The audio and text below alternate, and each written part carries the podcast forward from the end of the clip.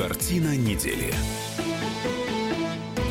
Здравствуйте, друзья. Иван Панкин, политолог Надана Фредериксон, студия радио «Комсомольская правда». Начинаем. Конечно, начинаем с главной темы этой недели, а это интервью Баширова и Петрова, тех самых людей, которые, которых Великобритания обвиняет э, в отравлении Скрипаля и его дочери Юли. Такие дела. Сергея Скрипаля, да, да. его дочери Юли. Дали они интервью на этой неделе Маргарите Симонян, главе телеканала Rush Today главному редактору телеканала, телеканала Russia Today.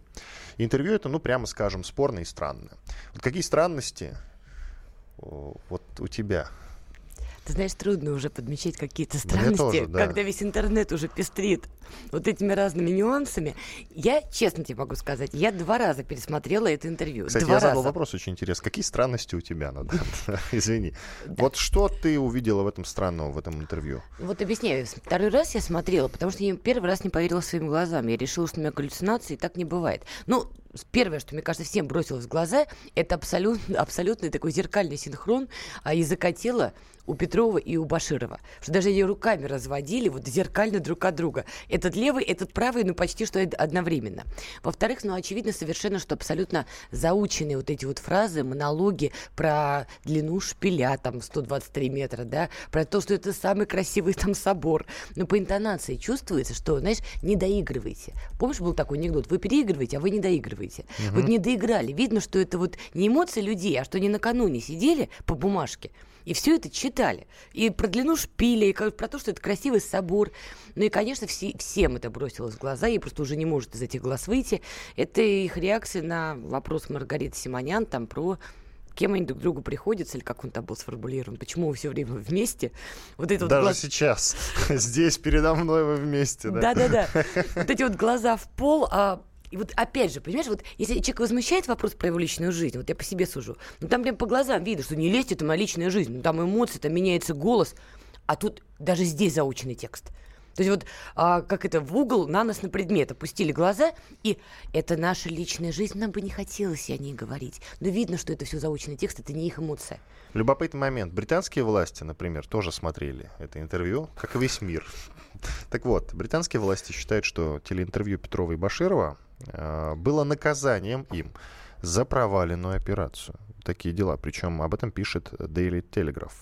По словам собеседников этого издания, Петрова и Баширова принесли в жертву за то, что они оставили после себя множество следов. Разгуливали днем по Солсбери и попали в объективы камер наблюдения, передвигались на общественном транспорте, выбросили флакон с новичком в парке. Вот так и пишут. Нет, ну это уже, конечно, нет, это совсем уже перебор. Ну, слушайте, что значит принесли в жертву? Приносят жертву немножко по-другому А я вот как раз э, хотел озвучить эту мысль, что, послушайте, ну, если у нас тут кровавый режим, как э, думают в Великобритании, то их бы просто ликвидировали, извините, пожалуйста. И пошла бы а, заставка, да, да что хотим, их больше нет. Да, просто, ну, таким образом замели бы следы. Однако нет, вот они живые и здоровые. И главное, они-то говорят, что они не сотрудники спецслужб. Ну, давай так. Вот мы только что с тобой разбирали, насколько провально они себя вели в ходе интервью, да, вот насколько вот все от и до было провально. Ну что, неужели кто-то правда думает, что у нас такие спецслужбы на таком уровне работают? Мне кажется, если это были бы спецслужбы, вот действительно спецслужбы, комар бы нос не подточил. Там была бы и выправка, и, голос правильный, и интонация, и слезу пустили, если надо, понимаешь? Но когда здесь очевидно, что вот это все ломается прямо на глазах, по-моему, это явное доказательство, что это никакие не спецслужбы. Что это действительно ну, возможно, определенный троллинг со стороны России, я это допускаю. Но когда весь мир идет на тебя в этом смысле войну, и тебе каждый день рассказывают, вы во всем виноваты, во всем виноваты, во всем виноваты, но почему Россия тоже не может себе позволить какого-то троллинга вот в таких условиях? Кстати, действительно, Великобритания опять-таки думает, что Путин таким образом троллит народ, ну, Запад. А вот в это я больше поверю, кстати говоря. Я не могу судить однозначно, я но думаю, в это я стоп. поверю больше. Я думаю, что Владимир Владимирович к этому не имеет никакого отношения, откровенно говоря. Ну, серьезно. Нет, а, ну подожди, но... Владимир Владимирович, собственно, эту тему, прости, и начал, потому что сначала он, он вышел сказал, сказал, им, явитесь народу. Объявитесь народу. И вот они, они объявились. И вот они объявились. Но это же не значит, что они, он бы это мог сделать, собственно, через э, компетентные источники. Да нет, нет, нет. Это Зачем не, он? Ну что? Я не про то. Э, Владимир Владимирович не тот человек, который будет вот так вот устраивать какие-то странные спектакли. Я думаю, что он просто с улыбкой тоже это все оценил и посмотрел. Наверное. Ладно, смотри. Дело в том, что совсем скоро, возможно, появятся новые Петровы и Башировы.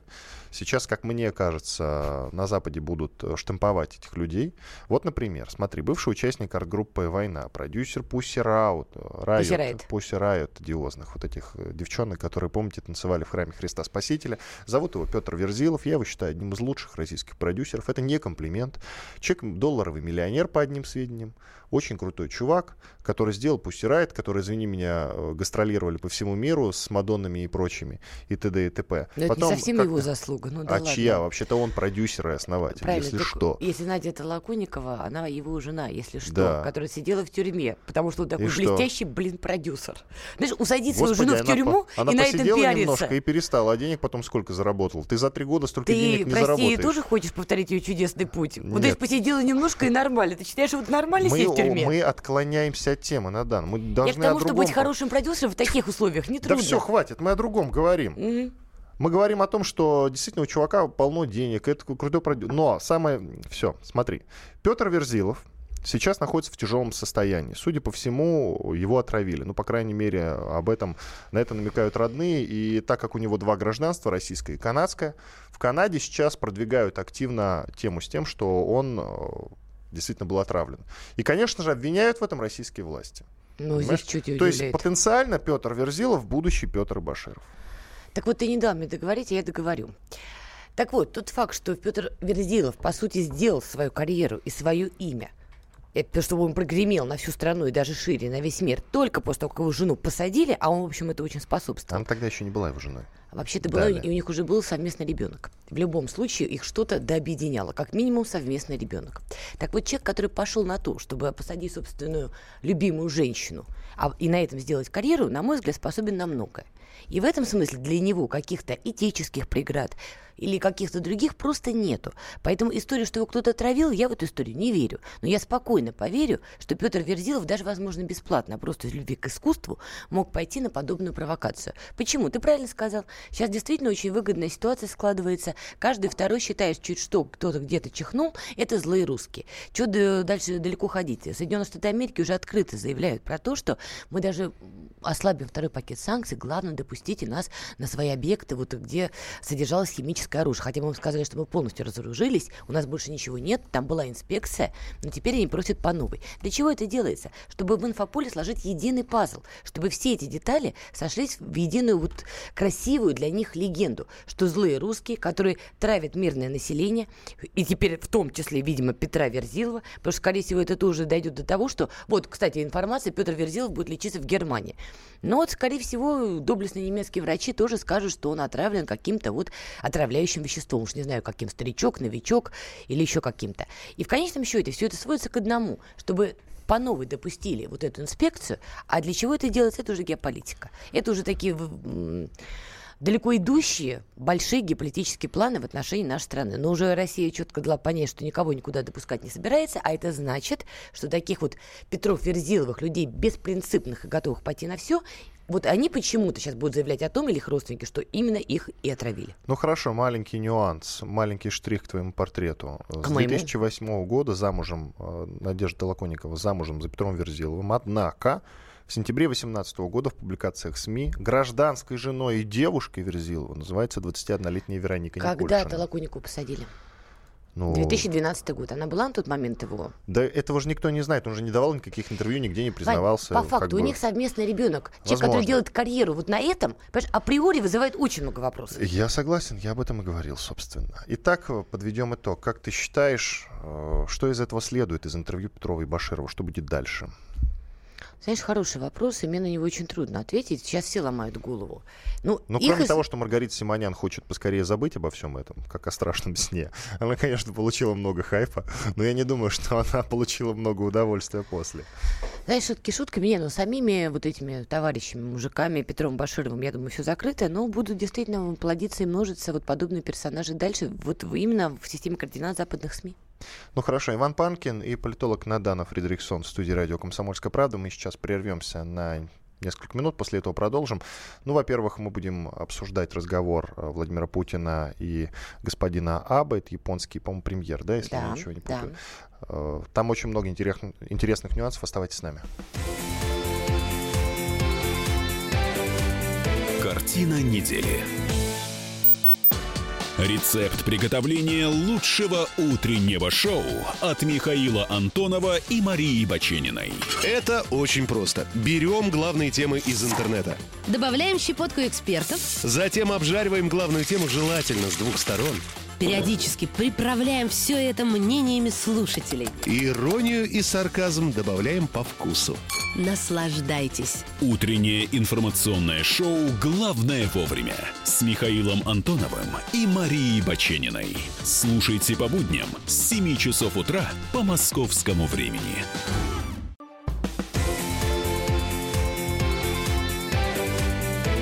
Картина недели.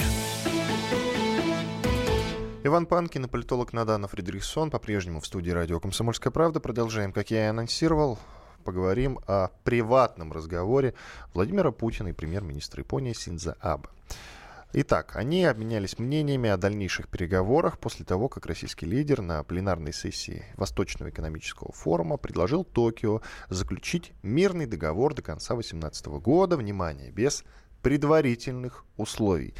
Вот это вызывает больше всего вопросов. Что такое мирный договор без предварительных условий. На этот счет предлагаю послушать мнение Алексея Маслова, руководителя школы востоковедения Высшей школы экономики предложение о мире без предварительных условий. Сама по себе вот эта фраза, она наполнена массой смыслов, когда говорится о э, заключении мирного договора без предварительных условий, это значит без обсуждения статуса островов. А, собственно говоря, только ради этого Япония и хочет заключить договор. Для Японии передача островов – это вопрос национальной гордости, это вопрос, э, в том числе и политической платформы АБЭ, и ради этого он делает очень много. И, к сожалению, у Японии все экономические проекты с Россией упираются именно в то, что будет такой заключен договор или нет. И вот когда Путин предложил договор без предварительных условий, по сути дела, это было предложение, если вам нужен так договор, давайте мы готовы заключать до конца года. И я думаю, что японская сторона, прежде всего сам себе Аба, поставлена в такую тяжелую, безвыходную ситуацию, поскольку Аба не может заключить договор без того, чтобы оговорить статус островов, ну а Россия вряд ли э, будет хоть каким-то образом сейчас передавать э, Японии эти территории. Поэтому, конечно, договор вряд ли будет заключен до конца года, ну а э, позиция России в этом плане остается довольно стабильной, что давайте развивать экономическое сотрудничество, не смешивая ее с политическими проблемами,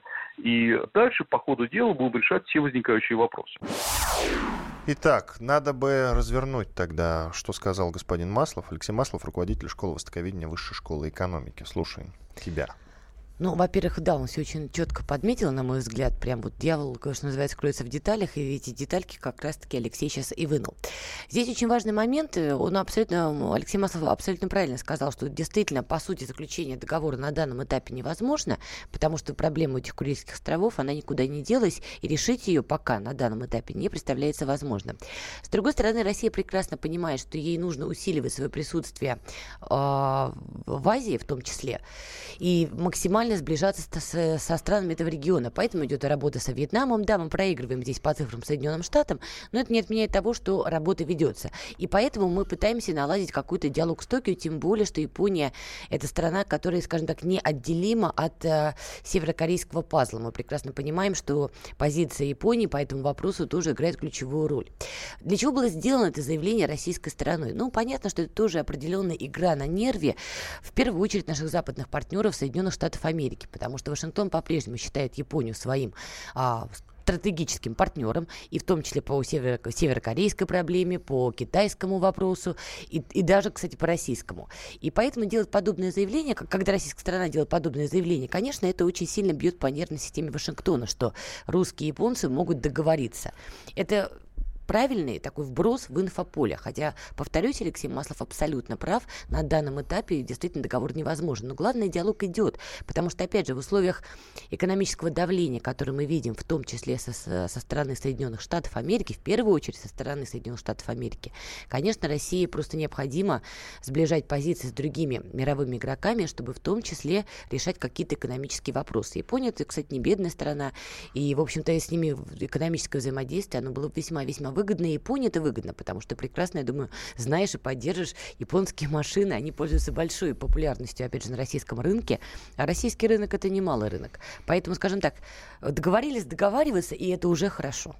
Ну что ж, хорошо, теперь к другой теме. Наконец-то у нас такая новостерезка, как я люблю, а не на одной теме, чтобы несколько часов. Новый кубинский кризис, возможно, намечается. Штука в Ух чем? ты. В США э, Россию обвиняют в организации акустических атак, я еще раз повторю, акустических атак, я еще раз повторю, акустических атак на Кубе и хотят признать спонсором терроризма. Но это не так интересно насчет спонсора терроризма, потому что США, США вот кто спонсор терроризма, но не будем об этом, мы сейчас не об этом, у нас кубинский кризис. Да, давайте без заявлений таких, Да, ладно? а вот акустический кри... а вот акустические удары или атаки на Кубе, которые организовала Россия, вот это куда интереснее. Читаем разворот. Итак, в правительстве США заявили, что американские спецслужбы обнаружили улики, указывающие на причастность России к звуковым атакам на Кубе против американских дипломатов. Наушники Попасть нашли. под удар санкций со стороны Вашингтона рискует и Гавана. Такие дела. Я тебе так скажу, иногда, я не буду называть имена, но иногда некоторые отечественные исполнители определенного жанра музыки действительно похожи на оружие массового поражения. Намекаешь на Витаса? Я не буду ничего говорить, просто имена не буду называть. Ну, друзья, думаю, мы все Витас, согласимся, ты снова нужен России. что есть, скажем так, исполнители, от которых ушами идет кровь. Если они их имели в виду, то здесь как бы Ты, трудно пос- спорить. ты про последний хит э, Киркорова и Баскова? Я ничего говорить не буду, я имена не буду называть. Пусть каждый сам вспоминает, от кого у него ушами шла кровь. Ну хорошо, ну тогда давай послушаем, э, давай послушаем специалиста. Александр Кубышкин, профессор кафедры американских исследований факультета международных отношений СПБГУ, то есть Санкт-Петербургского государственного университета. Слушаем. Дональд Трамп потребовал от Кубы э, быть более, так сказать, лояльным к американской политике, на что кубинцы заявили, что у них свой собственный курс, они, в общем, останутся независимыми. Это не пророссийский курс.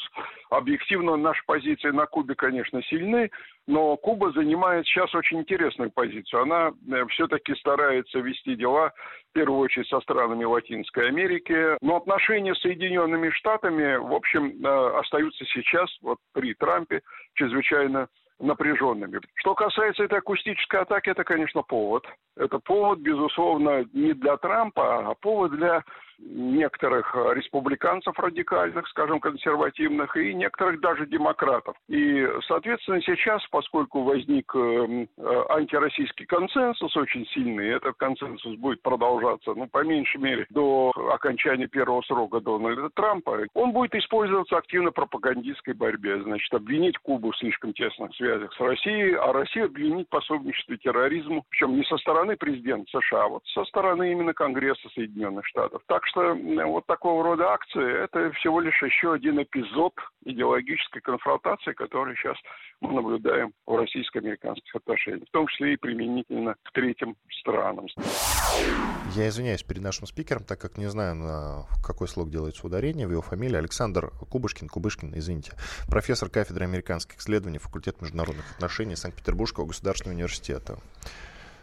Какие выводы мы сделаем э, из, э, со слов нашего спикера?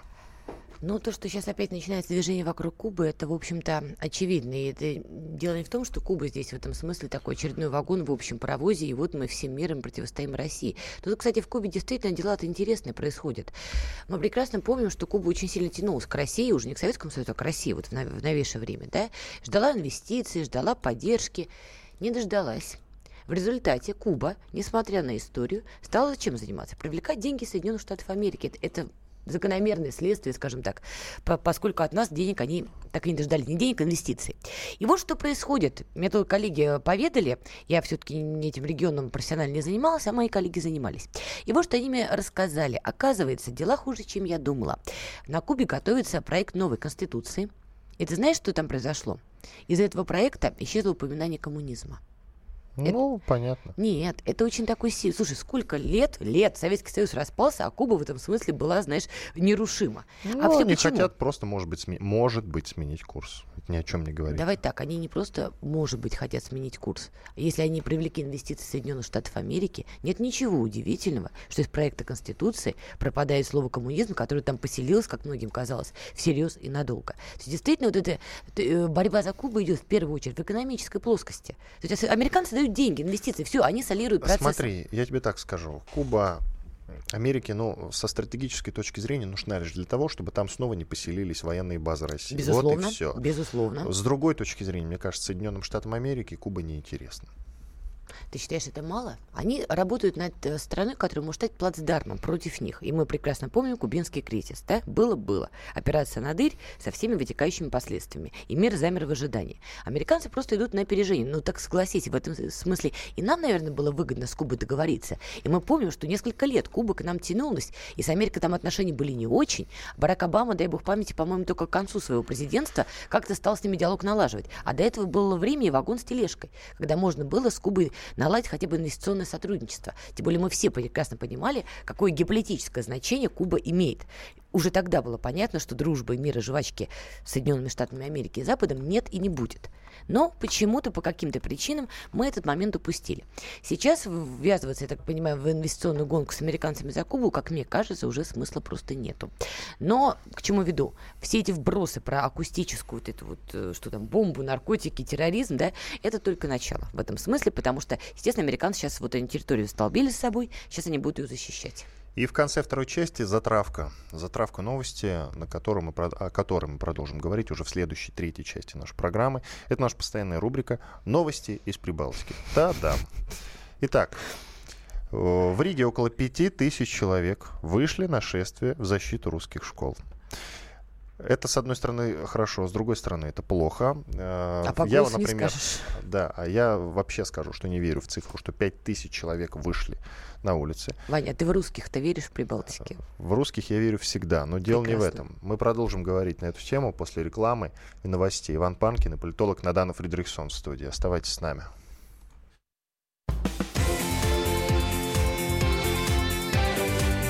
Картина недели. Значит, это тебя зовут Гаф. Меня. Не годится котенку иметь такое имя. А какое имя годится иметь котенку? Как назвать, чем кормить и с кем оставить во время отпуска? День открытых зверей на радио «Комсомольская правда». Каждую субботу 17.05 по Москве в эфире «Вот такая зверушка». Самая живая программа про братьев наших меньших. Советы ветеринара Ильи Середы. Не пропустите.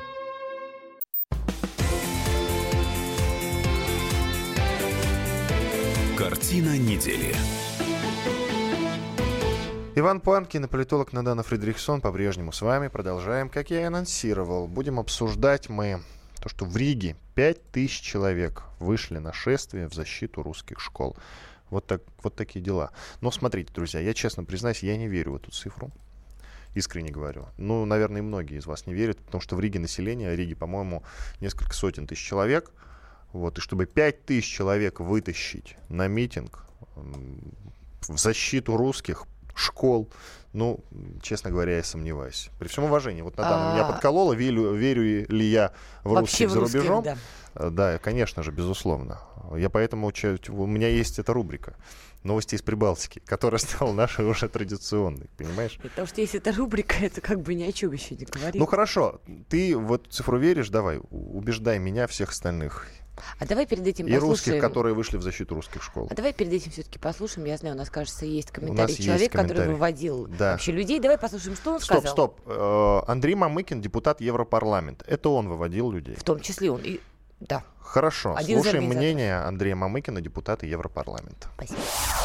Было пять тысяч человек. Э, это была абсолютно миролюбивая, абсолютно демократическая акция. Несмотря на те препоны, которые нам э, чинила Рижская дума, э, люди были с разными флагами, люди были с разными лозунгами. Но если говорить об одном общем лозунге, то мы за правду и мы за справедливость та реформа, которая сейчас происходит над школами над меньшинств, над русскими школами, как мы их называем, потому что большинство из них для русских, русскоязычных детей, это никакая не реформа, это обычное издевательство над э, детьми, над школьниками. Европейский Союз не молчит. Меня устно даже в этой борьбе поддержал в свое время президент Еврокомиссии Жан-Клод Юнкер. Меня поддерживают мои коллеги социал-демократы. Больше, чем каждый седьмой из всех стран из всех политических групп, каждый седьмой, больше 115 подписей. А мы собрали буквально, ну, там за неполный месяц. Поэтому Европа, если так можно говорить об очень разных людях в Европейском Союзе, она на нашей стороне. А, конечно, хочется, чтобы завтра Европейский парламент принял какое-то решение, чтобы взять и отменить эту реформу. Мы добьемся этого, но на это потребуется немного времени. Андрей Мамыкин, депутат Европарламента. Я Я, просто- нет, я сразу скажу, Давай. искренне рад, если это правда. Пять тысяч человек это большое число, именно поэтому я сомневаюсь. Если это правда, то я искренне рад. Я то просто решила погуглить немножечко и обнаружила, что численность населения в Риге 637 тысяч человек. Ну, несколько сотен, да, ну вот 600 ты говоришь. Я А, согласна с тем, что, конечно, 5 тысяч от 600 тысяч, это, наверное, может быть... От не басно- 600. А 600, простите, тысяч. Это не баснословная сумма, но количество. Нет, но все-таки это... это, это много. Это но много. Для это митинга это показатель. много. Так. Конечно. И, в принципе, я вот не понимаю скептиса. То, что 5 тысяч вышло, это вполне оправдано. А сколько, в общем-то, можно терпеть определенные притеснения и угнетения людей, тем более просто по факту того, что они русские. Но я здесь не исключаю одного подвоха, откуда взялось количество именно 5 тысяч. Вот не исключаю. Мне кажется, что, возможно, в эту историю каким-то образом вовлечен мэр Риги Нил Ушаков. Мы с тобой здесь упоминали имя этого господина, что называется, Когда наша рубрика только-только зарождалась. Да-да-да, на заре. Около 10 недель тому назад. Совершенно верно. Так вот, ты же прекрасно помнишь, что все-таки Нил Ушаков это человек, который сделал свою политическую карьеру как раз-таки на голосах русских. И его всегда считали защитником русского населения, а, по крайней мере, в Риге.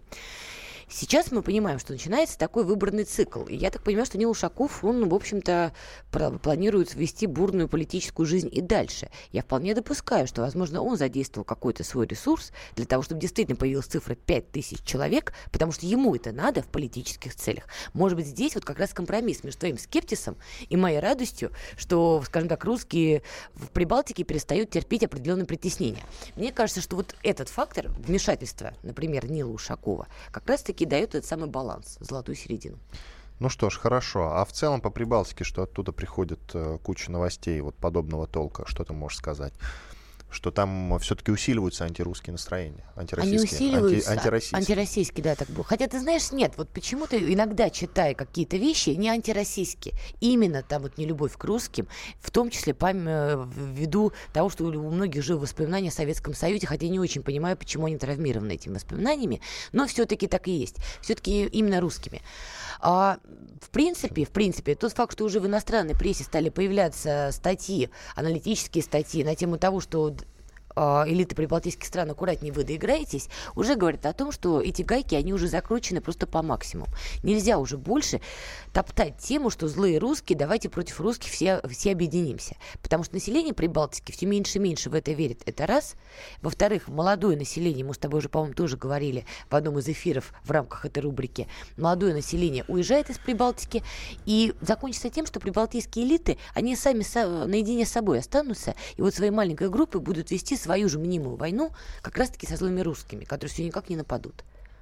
Ну что ж, Они ждут, продолжаем. что будут нападать. Они ждут, понятно. А, смотри, какая интересная тема. У нас э, прибывает в полку, скажем так, российских депутатов, политиков в целом э, из иностранцев. Это первое. Это первый момент. Ну, Монсон стал депутатом Красногорска, известный боец ММА американский, который получил российское гражданство. Мгм. Теперь он в Красногорске открыл школу единоборств. Надеюсь, не русского языка. Хорошая шутка.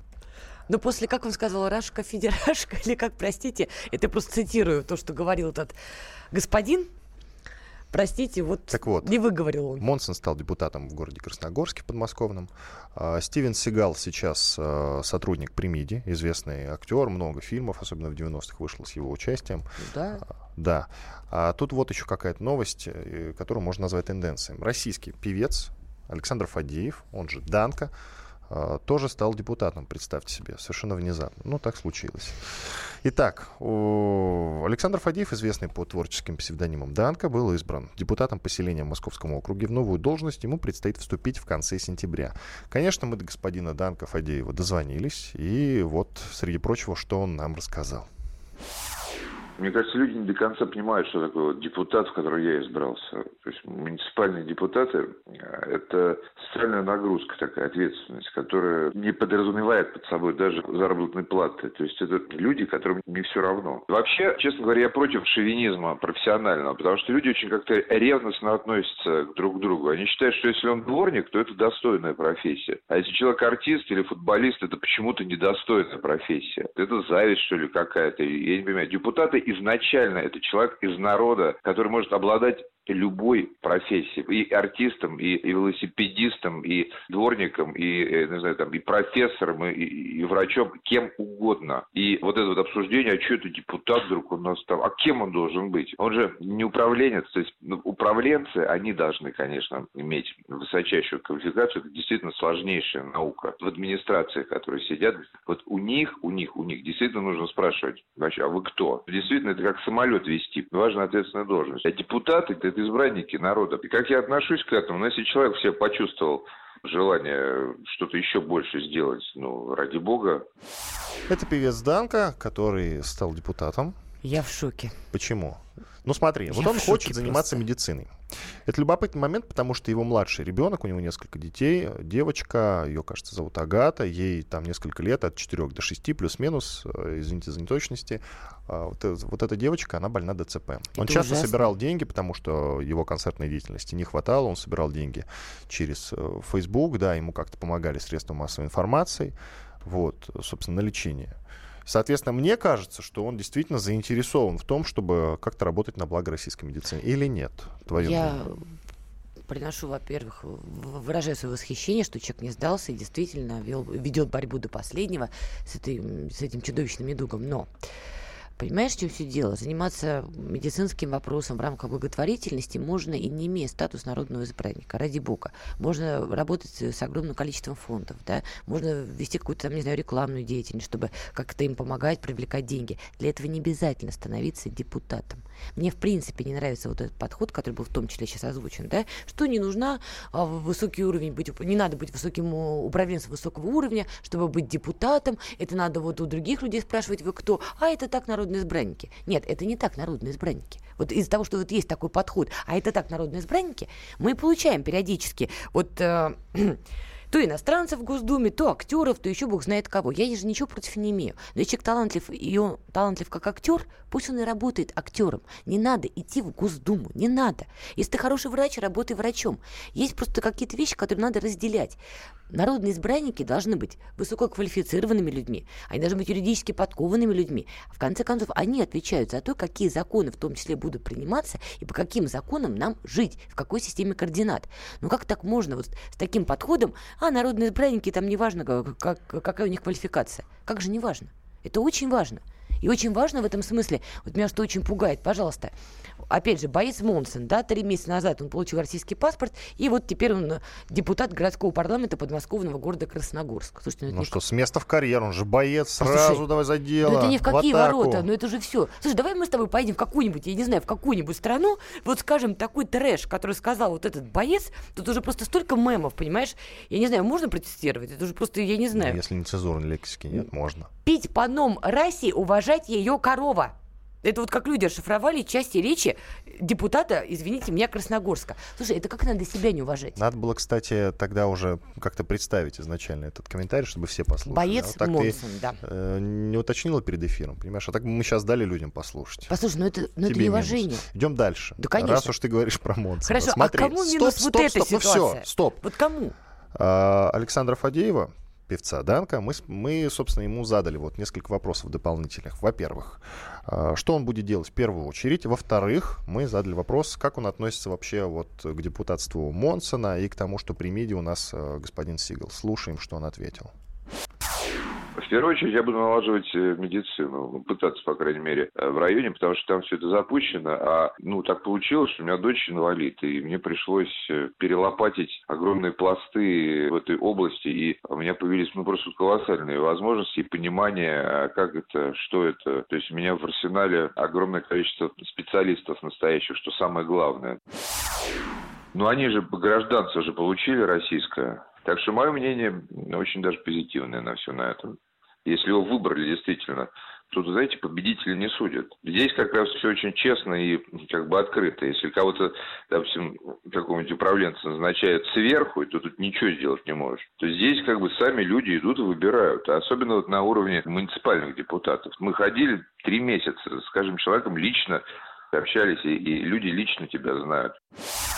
Видишь, Монсон победил в честной борьбе. Вот поэтому не должны певцы становиться депутатами вообще лезть в политику, при всем моем уважении. Ну что ж, хорошо, ладно, мы продолжим после небольшого перерыва. Иван Панкин и политолог Надана Фридрихсон в студии радио «Комсомольская правда». Впереди у нас четвертый финальный четвертая финальная часть нашего сегодняшнего эфира. Еще очень много интересного. Ну, во-первых, ДНР, в ДНР заявили о причастности западных спецслужб к убийству Захарченко. У нас есть комментарий политолога Олега Царева, он же в прошлом политик в, в, в ДНР. В общем, послушаем и его мнение, среди прочего.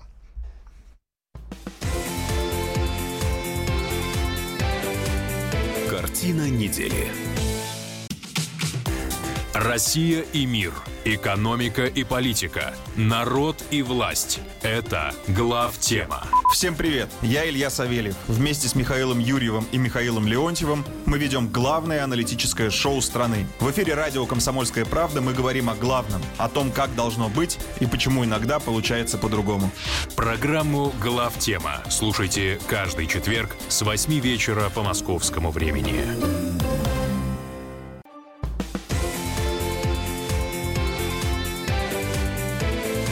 Картина недели. Итак, в ДНР, как я анонсировал... А, нет, стоп. Иван Панкин, Надана Фридрихсон, известный российский политолог. Я просто как будто и не было перерыва, понимаешь? Действительно, да. Итак, в ДНР заявили о причастности западных спецслужб к убийству Захарченко. Ну, прям вот даже не надо расшифровывать в этой новости ничего. Западные спецслужбы, они такие всесильные.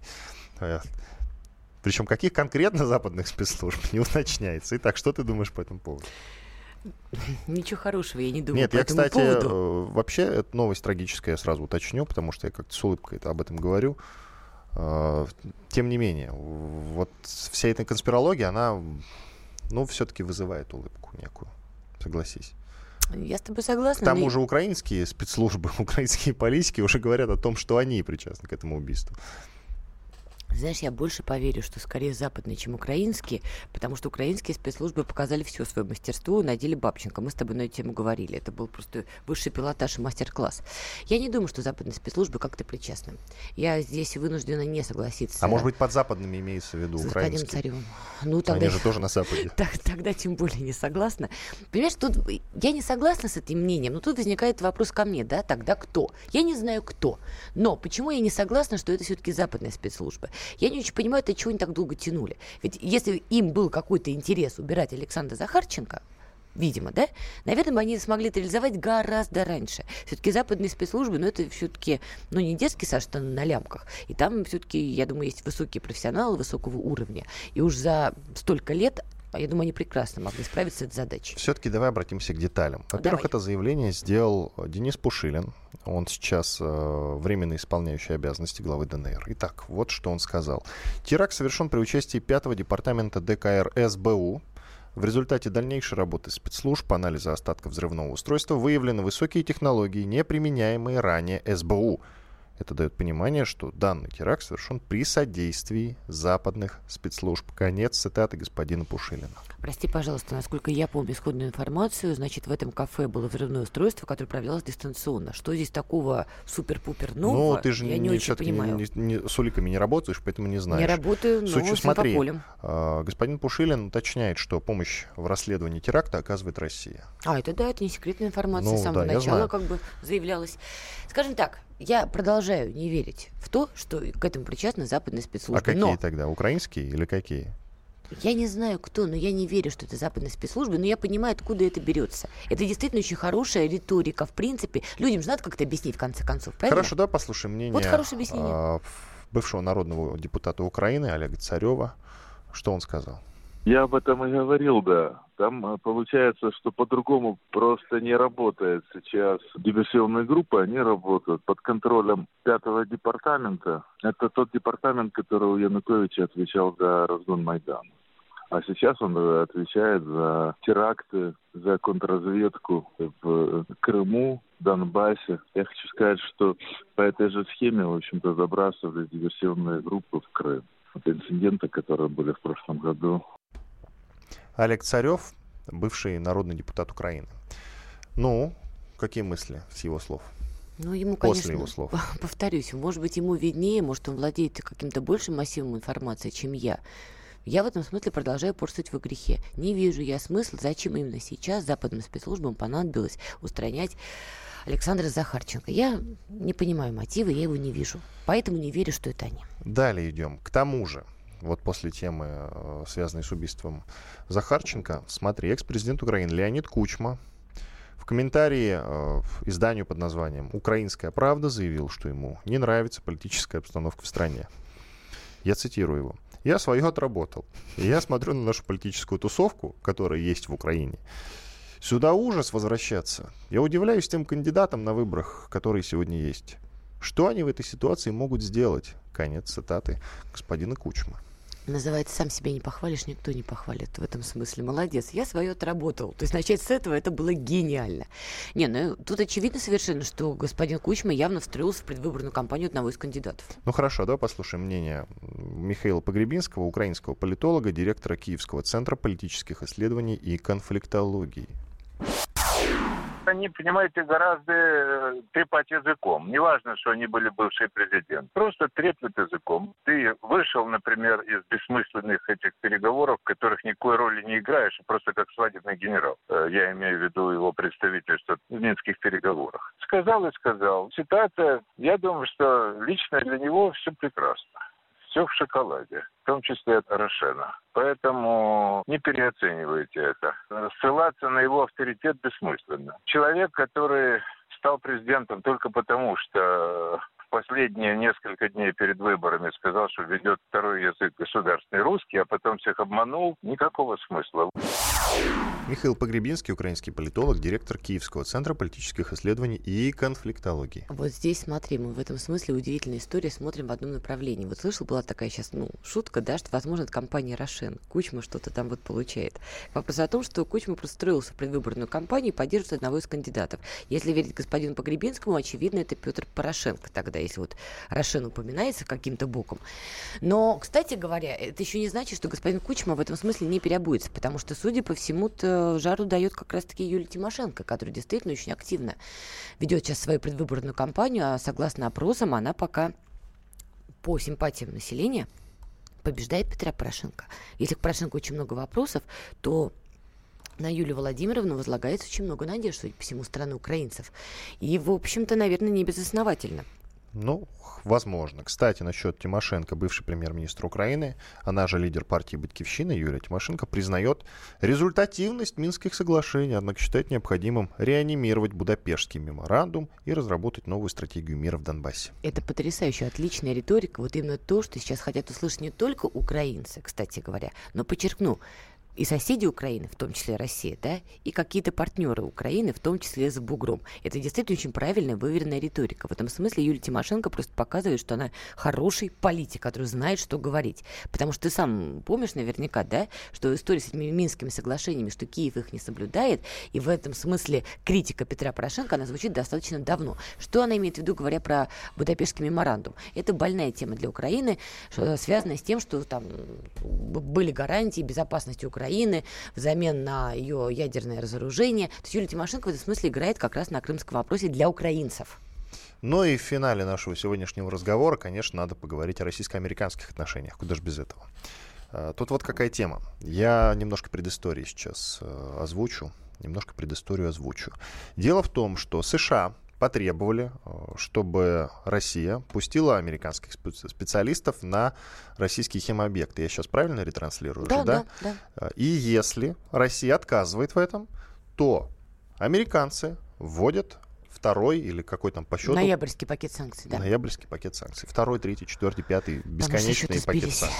Бесконечный Но мы с тобой это упоминали в начале программы. То есть начали, так вот, разумом кончили. Новости, о которых мы сейчас поговорим. Россия, конечно же, не ответит на требования США о проверках химобъектов. А если быть точнее, то отказала. Я правильно сделала. Это абсолютно правильное решение, потому что... А давай послушаем специалиста, было. точнее эксперта по химическому оружию, бывшего инспектора ООН по Ираку Антона Уткина.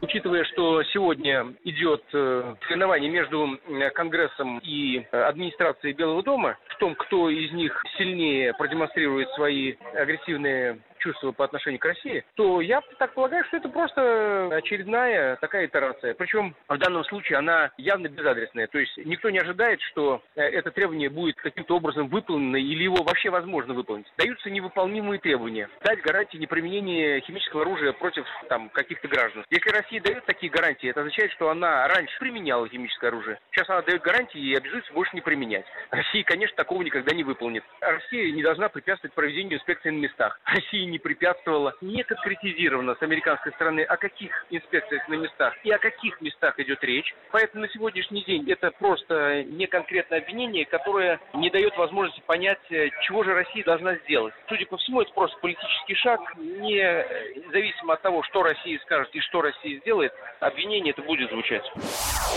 Антон Уткин, эксперт по химическому оружию, бывший инспектор ООН по Ираку. Он абсолютно Твои прав. выводы? Он абсолютно прав. Это попытка прощупать Россию сейчас именно на слабость. Причина в том, что наша политика, российская политика, международная политика, она действительно очень сильно мешает Соединенным Штатам, она их раздражает.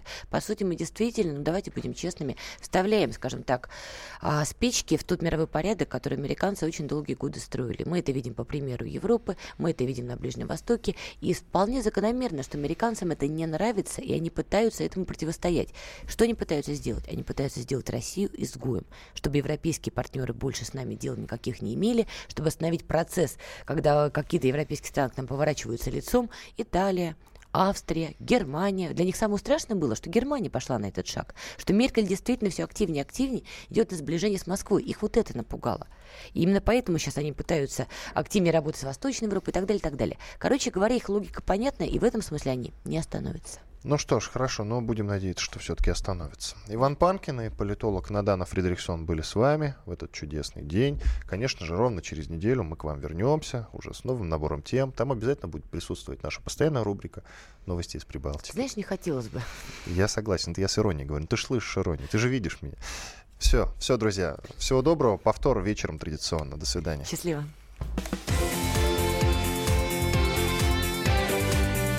Картина недели. Родные перестали узнавать вас? Коллеги не уважают? Голова идет кругом. Хотите поговорить об этом? В эфире радио «Комсомольская правда» психолог Сергей Аракелян подскажет, как решить любую проблему. Ведь нерешаемых проблем нет. Телефон доверия. Каждый четверг в 0 часов 5 минут по московскому времени.